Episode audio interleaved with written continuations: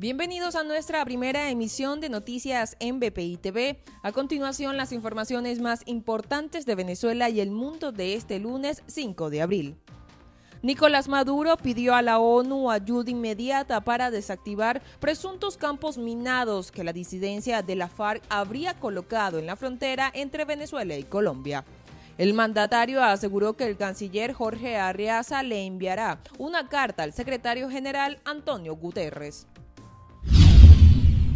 A su vez, Maduro anunció siete días de cuarentena radical que inicia este lunes 5 de abril en todo el territorio nacional, debido al aumento de contagios por la COVID-19 los cuales llegaron a un nuevo récord este domingo con 1.786 casos.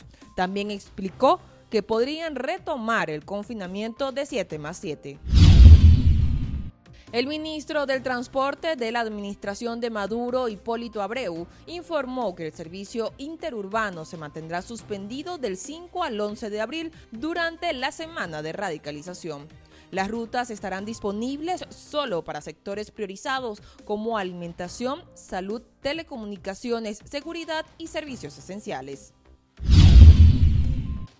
En la India se contabilizó 103.558 casos en un día por la COVID-19, acumulando 12.5 millones de contagios. La nación se mantiene en el tercer lugar con más casos por detrás de Estados Unidos con más de 31 millones y Brasil con 13 millones. Portugal abrió los museos, las terrazas de los cafés y las escuelas de secundaria después de dos meses de cierre en la segunda fase del plan de desconfinamiento del país. Las reuniones están limitadas a cuatro personas por mesas en las terrazas y los museos deberán adaptar sus horarios en los gimnasios. Actualmente aún no están autorizados los cursos colectivos. Para el desarrollo de estas y otras informaciones, los invitamos a sintonizar nuestra señal en vivo y contenido on demand en bpitv.com o a través de Roku, Apple TV, Amazon Fire y nuestro canal de YouTube. Síganos en las redes como arroba bpitv.